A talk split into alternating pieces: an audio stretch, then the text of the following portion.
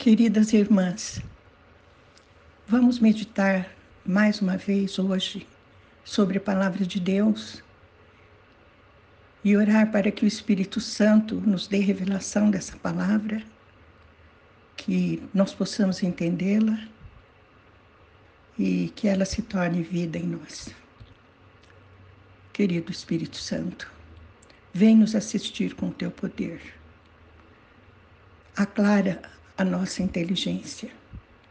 Dai-nos o espírito de sabedoria e revelação para que possamos entender a tua palavra, para que possamos crescer mais no conhecimento de ti, no conhecimento de Deus.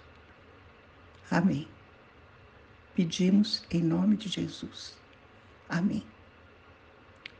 Eu vou ler um trechinho que está aqui no final do de João 2, que diz assim: Enquanto estava em Jerusalém na festa da Páscoa, muitos viram os sinais miraculosos que ele estava realizando e creram em seu nome. Mas Jesus não se confiava a eles, pois conhecia a todos. Não precisava que ninguém lhe desse testemunho a respeito do homem pois ele bem sabia o que havia no homem. Vejam, minhas irmãs, esse texto está logo depois da narrativa das bodas de Caná. E nós sabemos que Jesus andou pela Galiléia, andou por toda a Judéia, fazendo bem a todos. E entre os bens que Jesus fazia estava os sinais miraculosos, as curas dos doentes, as palavras de conforto, de solidariedade. E então aqui está dito que muitos viram os sinais que Jesus fazia e creram em seu nome. Eu gostaria de fazer uma pergunta para que a gente pensasse nela. Será que a nossa fé se baseia somente em sinais? Como aqueles que creram porque viram os sinais que Jesus fazia? Porque em seguida está escrito: Jesus não se confiava a eles, pois conhecia todos. Jesus conhece cada uma de nós, irmãs. Conhece todo o nosso interior, conhece os mais profundos desejos do nosso coração. Conhece os nossos propósitos de vida o quanto os nossos propósitos estão alinhados com os propósitos dele. Vamos um pouquinho adiante.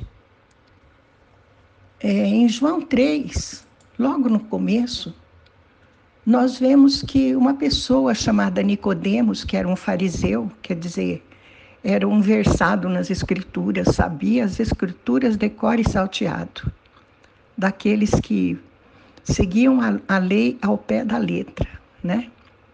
Ele foi ver Jesus à noite. Não sabemos por que, que ele foi à noite, não está escrito. Mas Jesus o recebeu.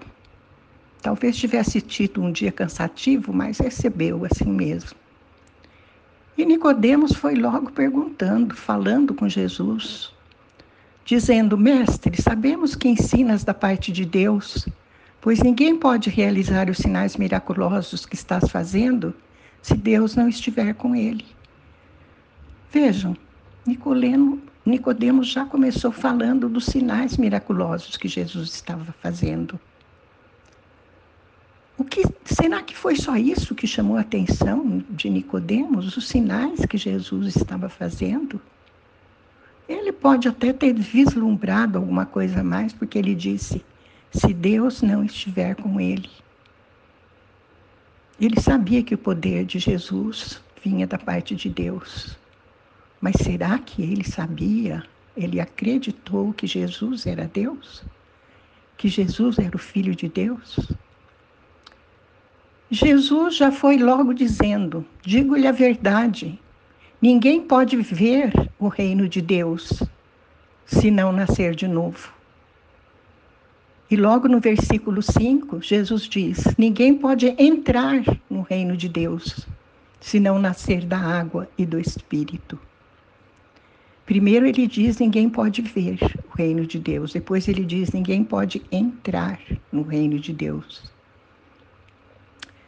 Quando Jesus nos ensinou a orar o Pai Nosso, ele nos mandou orar: venha a nós o vosso reino.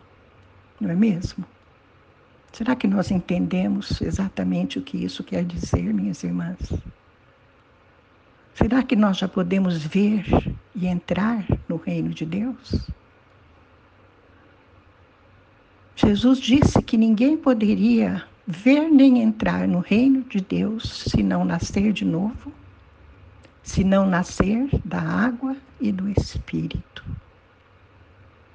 Aí Nicodemos vai perguntando, dizendo: "Mas como pode alguém nascer sendo velho, é claro que não pode entrar pela segunda vez no ventre de sua mãe e renascer.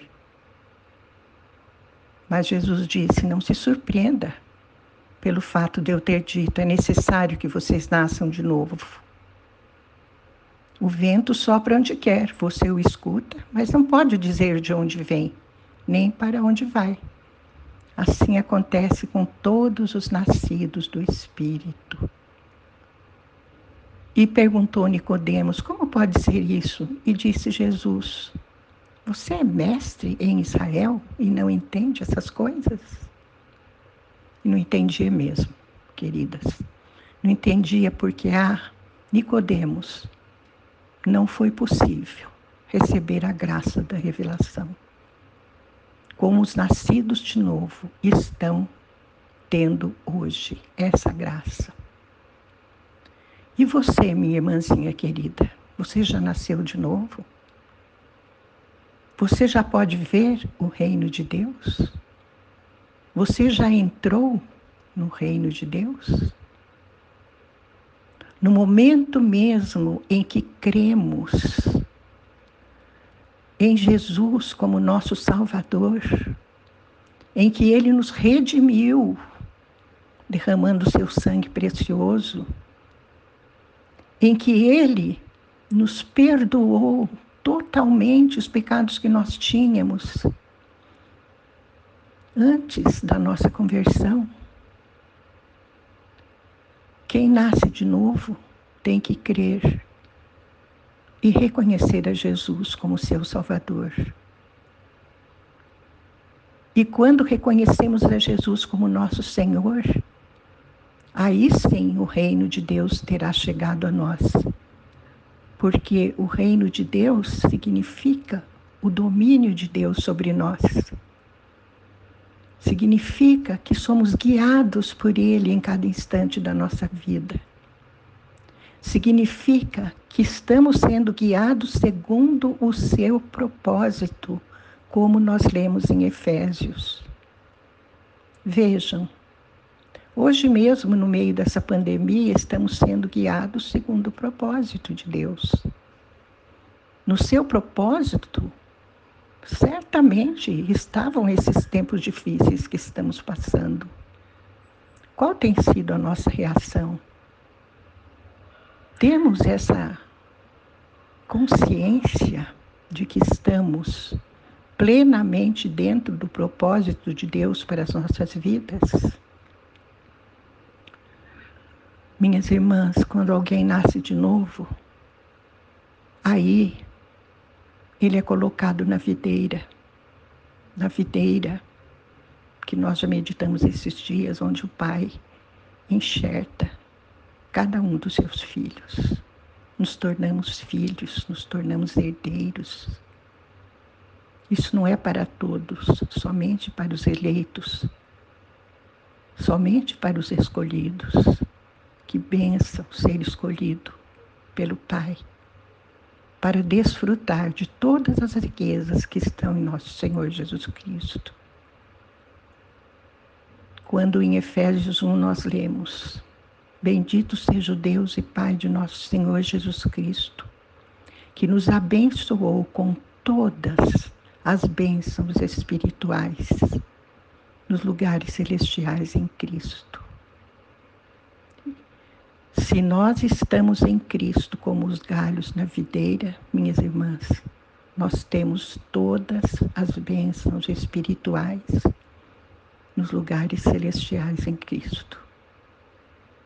Essa consciência é muito importante. É uma revelação que nos foi dada. Precisamos meditar muito sobre ela.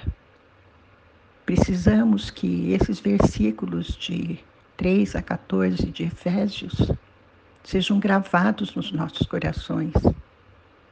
Precisamos meditar sobre eles. Precisamos vivenciar aquilo que o Senhor nos deu gratuitamente pela sua graça. Junto com essas bênçãos espirituais, das quais falamos algumas, estão todas as outras graças.